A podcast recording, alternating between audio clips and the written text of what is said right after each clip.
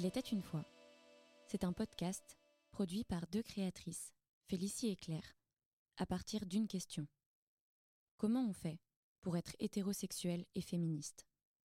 Est-ce qu'on peut être hétérosexuel et féministe?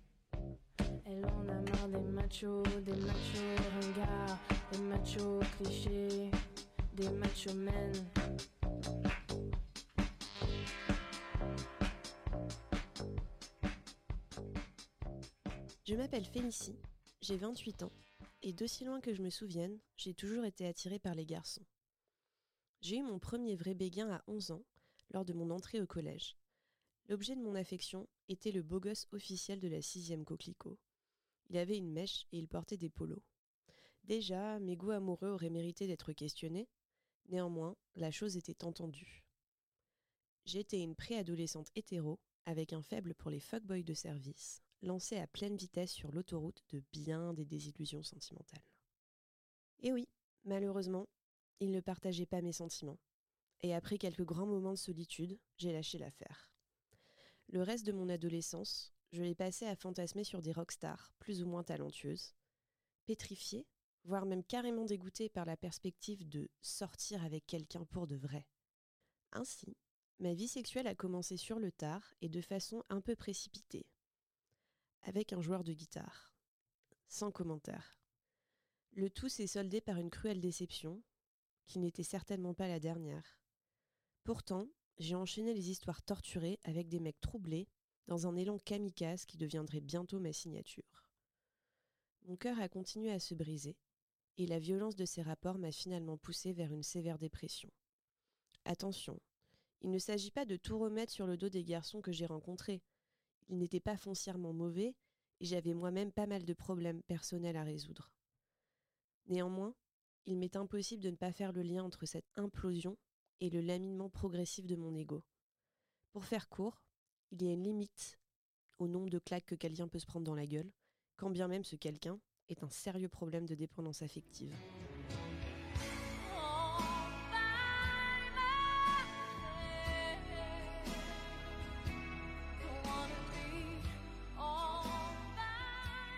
Après un long travail sur moi-même et quelques erreurs supplémentaires en chemin, j'ai fini par reconnaître que petit a, je projetais mes attentes sur vraiment n'importe qui, et que petit b, il y avait quelque chose de sérieusement pété du casque dans les relations entre les hommes et les femmes.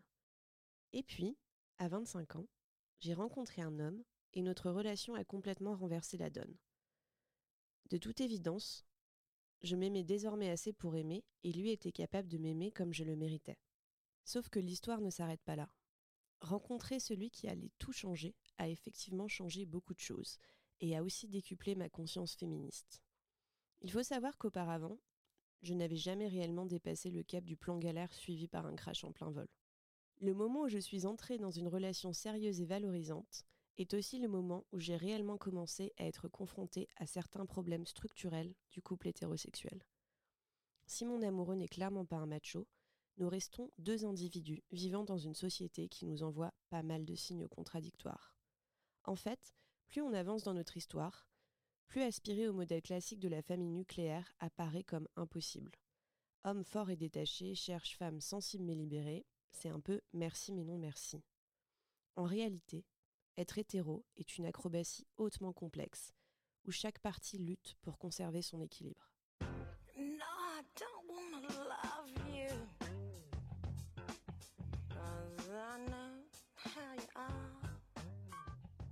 Je m'appelle Claire Faugoin, je suis comédienne et j'ai 27 ans.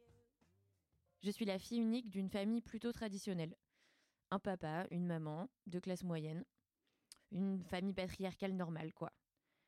J'ai grandi avec le modèle occidental de la princesse des contes de fées, et quand j'étais petite, je rêvais vraiment d'être une princesse. Je me souviens avoir été super déçue le jour où j'ai appris qu'il n'y avait pas d'école de princesse. L'injustice, quoi. Je me souviens qu'alors que j'avais à peine dix ans, je faisais des rêves torrides le soir venu, où un prince m'enlevait pour m'emmener je ne sais où. Alors que pourtant, dans la vraie vie, c'est plutôt avec mes copines que j'ai appris à explorer mon corps. Malgré tout, l'hétérosexualité, ça a toujours été une évidence jamais nommée. Mon oncle maternel, lui, il était homo, mais de ça on ne parlait pas. D'ailleurs, on n'en parle toujours pas. Le silence. J'ai été élevée par une mère qui m'a transmis ses idées féministes et avec elle son lot inévitable de contradictions.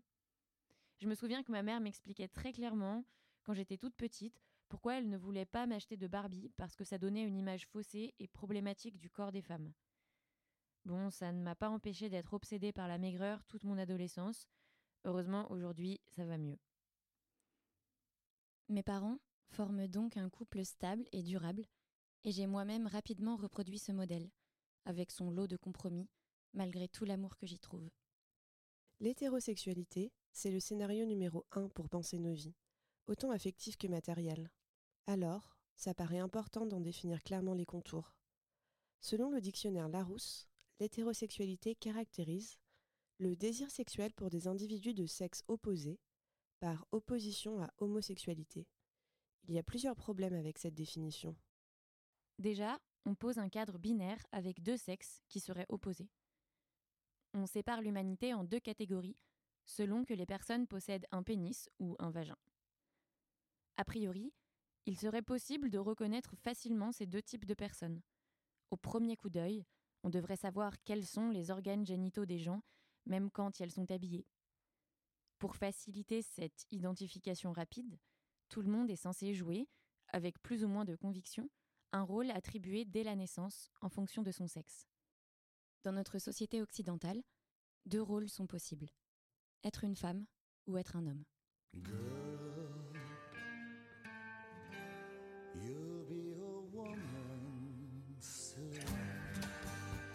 Ces rôles, on les joue en s'appuyant sur plusieurs choses. La démarche, le langage verbal et corporel, les vêtements, plus ou moins courts, plus ou moins moulants, la coupe de cheveux, le maquillage. Ces rôles binaires déterminent nos conditions socio-économiques tout autant que nos parcours de vie. Et selon la qualité de l'interprétation, il y a des sanctions sociales plus ou moins violentes. Le sexe, ce n'est donc pas une simple donnée biologique naturelle, mais un système de classement rigide des individus. Un deuxième problème que pose cette définition, c'est qu'elle fait du désir sexuel l'enjeu central de l'hétérosexualité. Mais qu'en est-il des sentiments amoureux? Et puis, s'il s'agit uniquement de désir sexuel, et que le désir est par définition un état passager, pourquoi dit-on je suis hétéro ou je suis homo comme s'il s'agissait d'un trait identitaire permanent? D'ailleurs, on dit très rarement je suis hétéro. Personne ne nous le demande, et tout le monde part du principe qu'on l'est. Parce que dans la vraie vie, l'hétérosexualité c'est bien plus qu'une attirance sexuelle.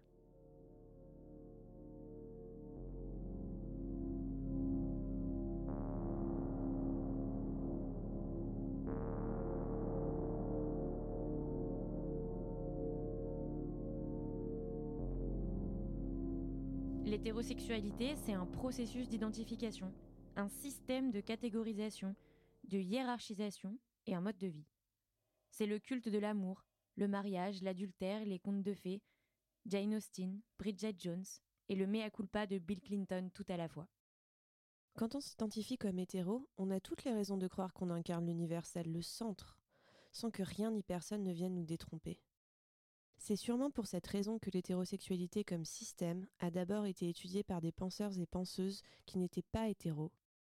On pense notamment à Monique Wittig, autrice lesbienne parmi les fondatrices du mouvement de libération des femmes.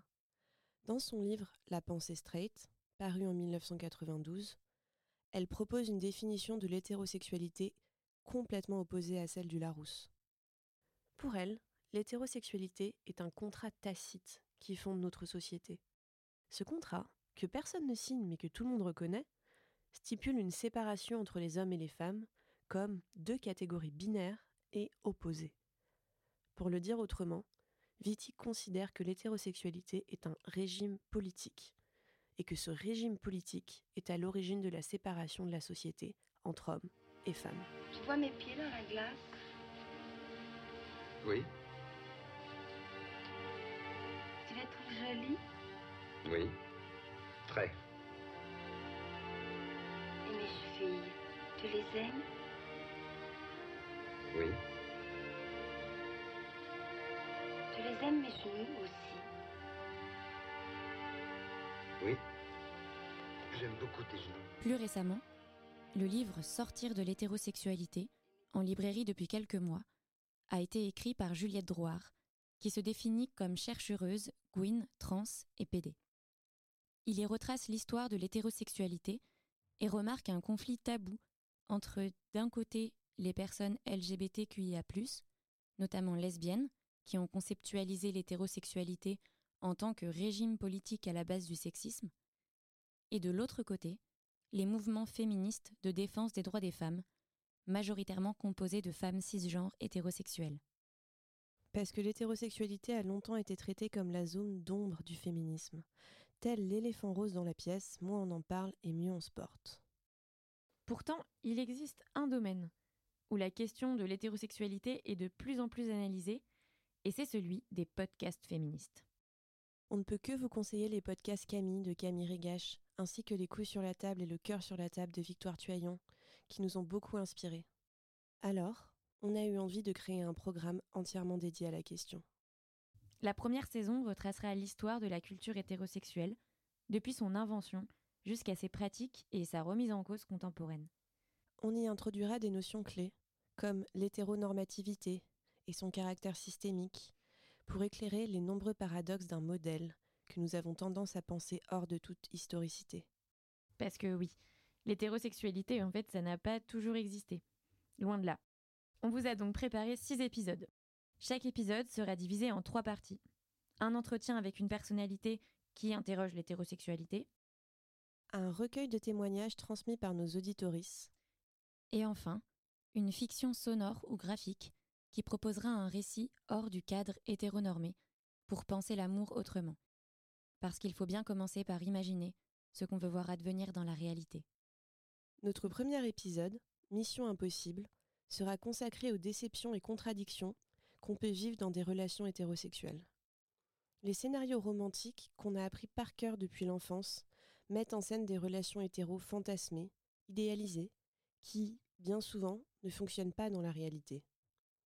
Pourtant, un genre de cruel optimisme pousse bon nombre d'entre nous à tenter de les réaliser, avec, en lame de fond, un vague sentiment de défaite, pas toujours avoué. Le pantalon, 25 euros, Uniqlo. La tablette pour mettre des paillettes sur mes yeux, 65 euros. Et tu me proposes un McDo à 10 balles Les calculs sont pas bons, Kevin. C'est quand tu vas mettre des paillettes dans ma vie, Kevin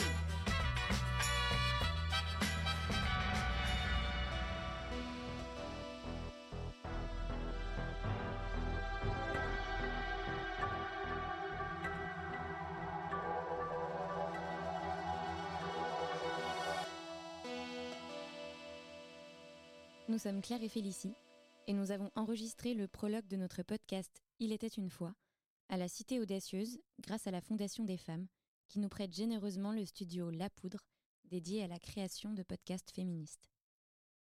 Le jingle a été composé par Irène Bousquet, aka DJ Ren, à partir du morceau de Jacqueline Taïeb, Le cœur au bout des doigts.